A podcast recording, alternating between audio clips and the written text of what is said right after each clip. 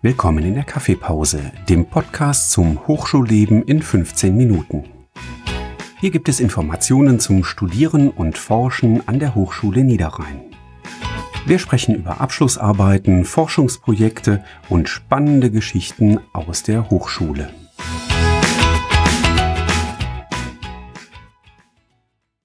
Herzlich willkommen zu unserer heutigen Kaffeepause. Mein Name ist Osama El Abussi unser heutiger Gast ist Herr Professor Dr. Mülder. Vielen Dank, dass Sie sich heute die Zeit genommen haben für ein kleines Interview. Würden Sie sich selbst und das GIMIT-Institut kurz vorstellen? Ja, das mache ich gerne. Ich begrüße Sie auch alle.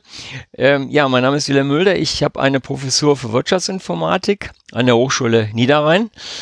Und äh, das Institut GEMIT wurde von mir und einem Kollegen aus dem Fachbereich 09 vor zwölf Jahren gegründet war sozusagen eine Ausgründung aus einem größeren Forschungsprojekt.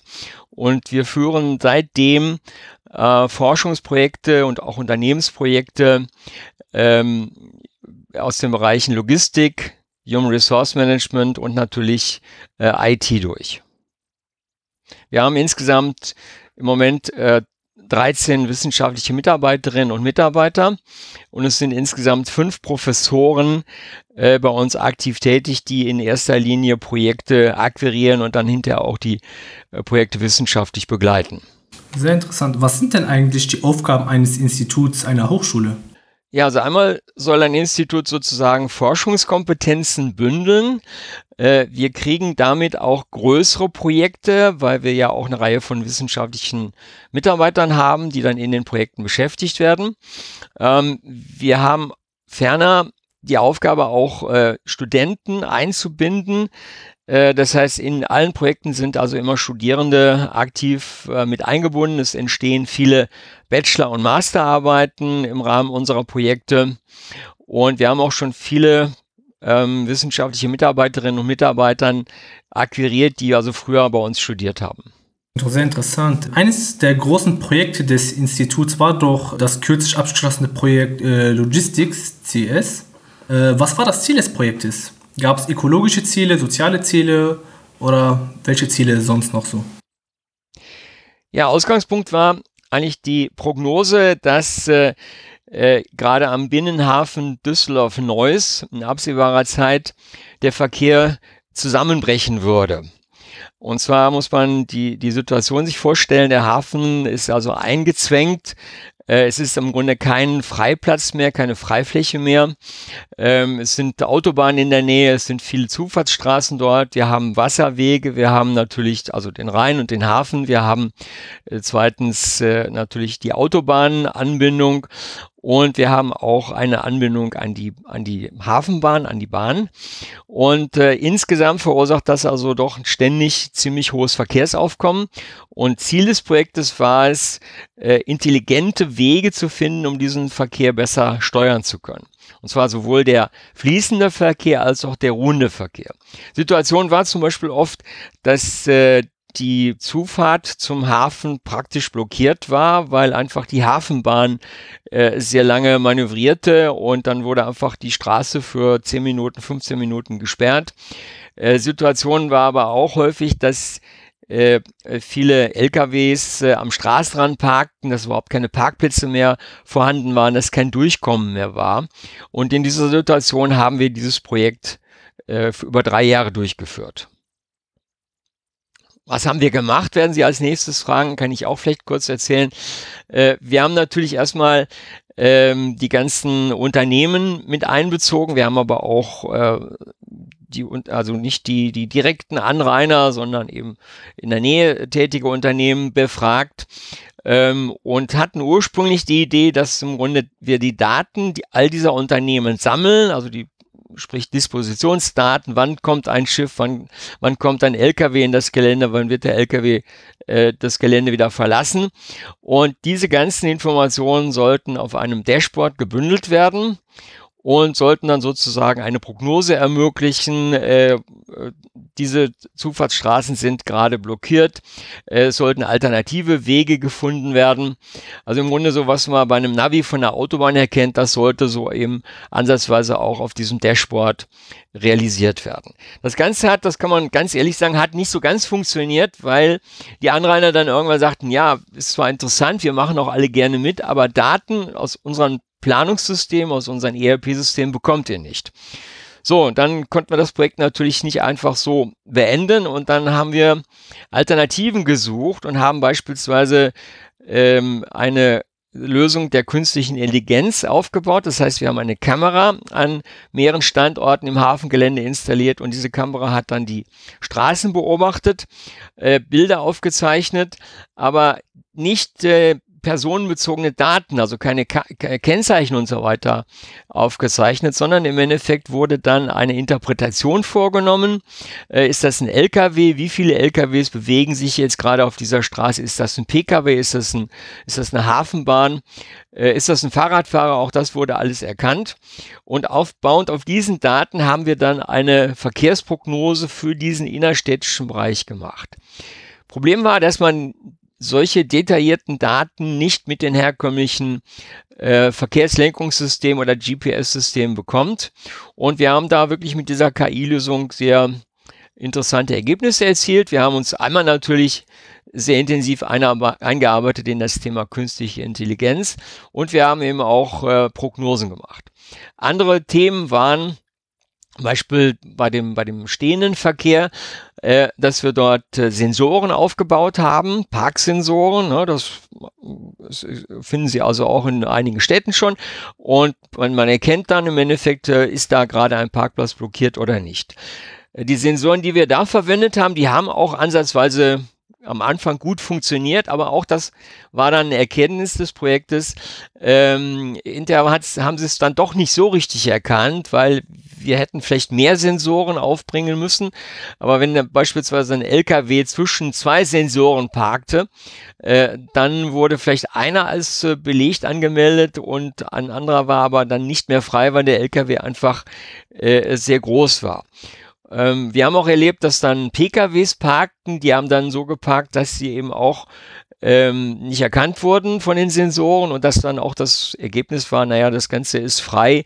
In Wirklichkeit war es aber nicht frei. Also da, an der Stelle muss man sagen, haben wir gelernt, das ist ja ein Forschungsprojekt, das ist ja auch Sinn und Zweck, so etwas äh, herauszubekommen, äh, haben wir eine ganze Menge gelernt. Trotzdem haben wir all diese Informationen letztlich auf einem mobilen Dashboard zur Verfügung gestellt, sodass Lkw-Fahrer, aber auch Unternehmen und einfach äh, Pkw-Fahrer, die in den Hafen fahren, dieses System nutzen können. Ja, oh, das ist interessant, äh, Ihre Lösung etc. Äh, Sie haben jetzt einige Herausforderungen geschildert. Was war denn Ihre größte Herausforderung in dem Projekt? Bis auf die Datenschutzprobleme und den, mit den Sensoren. Naja, die Datenschutzproblematik äh, war schon ein großes Problem anfangs. Äh, da gab es ja dieses DSGVO, Datenschutzgrundverordnung auf einmal. Und äh, wir hatten ursprünglich vorgehabt, einfach mit einer Kamera den Verkehr aufzuzeichnen und diese Daten dann auch zu speichern, zu verwenden. Äh, das war aber datenschutztechnisch nicht machbar. Eine zweite, sicherlich die größte Herausforderung war einfach dann, äh, dass wir die Daten, die wir per Schnittstelle holen wollten, dass wir diese Daten von den Unternehmen nicht bekommen haben. Sehr interessant, haben Sie aber auf jeden Fall gut gelöst. Ähm, wie kam das Projekt denn zustande? Wer war die Person mit der Idee? Ja, das Projekt kam zustande. Ähm, wir haben schon häufiger äh, Logistikprojekte gemacht, äh, auch Logistik- und IT-Projekte. Und äh, wir hatten schon mal vor mehreren Jahren ein Projekt mit dem Hafen Düsseldorf-Neuss gemacht. Und ähm, es ergab sich jetzt im sogenannten äh, Schwerpunkt Logistik, das war so ein nordrhein-westfälisches Forschungsprogramm, die Möglichkeit, ein Projekt zu beantragen. Und im Wesentlichen haben dann die, die drei Professoren Schickelmann, Brell und Mülder dieses Projekt dann beantragt. Das war eine relativ intensive Beantragungsphase.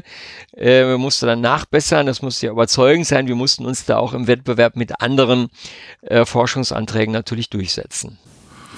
Das kann ich mir auf jeden Fall gut vorstellen, da auch die Finanzmittel sicher sehr knapp sind. Wie wurde das Projekt denn finanziert, wenn ich fragen darf? Ja, das Projekt wurde ähm, vollständig aus sogenannten EFRE-Mitteln finanziert. Das sind also Mittel, ähm, die letztlich das Land NRW, das Wirtschaftsministerium, uns für diesen Zweck zur Verfügung gestellt hat. Äh, wurde bei dem System ein Informationssystem entwickelt? Und wenn ja, wie funktioniert das System?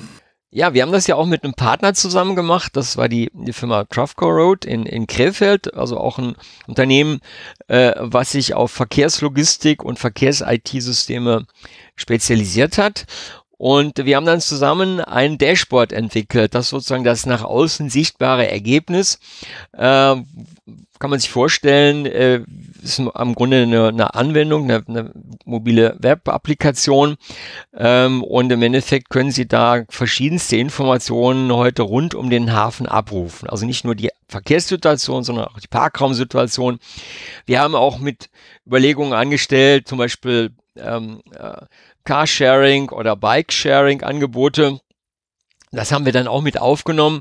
Äh, allerdings habe dann äh, die Realität äh, festgestellt, dass äh, im Grunde keiner von den Anrainern das nutzen wollte, weil der Verkehr ist einfach doch relativ ähm, ähm, stark dort im Bereich und es gibt nicht genügend Radwege und das war den meisten dann doch irgendwie zu, zu riskant. Wir haben aber auch öffentliche Verkehrsmittel eingebunden, also man kann äh, mit dieser Idee im Endeffekt Städte oder Stadtteile ähm, ausstatten und kann da im Endeffekt die, die Verkehrssituation, aber auch sonstige Informationen, ich sag mal rund um das Thema Mobilität, auf so ein Dashboard packen.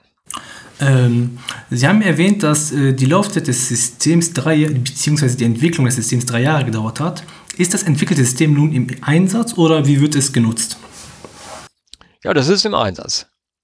Ja, das wird also von der Firma äh, Trafco Road GmbH weiter betrieben. Ähm, und ähm, das ist ja auch immer bei solchen Projekten wichtig, dass die Projekte dann nicht äh, ähm, sterben, sondern dass die dann auch später weiterhin betrieben werden. Äh, Sie haben auch erwähnt, dass Studierende äh, viel mitwirken in den Projekten. Äh, wie, äh, wie kann ich mir das vorstellen? Wie wirken die Studierenden an solchen Forschungsprojekten mit? Ja, die Studierenden ähm, kriegen wichtige Teile dieses Projektes. Also wir haben ja dann eine ganze Reihe von, von Arbeitspaketen ähm, und äh, wir haben zum Beispiel ähm, ein, eine Arbeit, erinnere ich mich, äh, da ging es um die Analyse, um die Befragung der, der Lkw-Fahrer äh, was haben die für Anforderungen an so ein Dashboard, welche Informationen brauchen die eigentlich, wenn die in den Hafen einfahren, wie informieren die sich heute. Das haben, hat eine Gruppe von Studierenden seinerzeit bearbeitet. Äh, Studierende haben auch an der Konzeption mitgearbeitet, also wir mussten ja eine Anforderungsanalyse machen, wir mussten eine Konzeption aufbauen.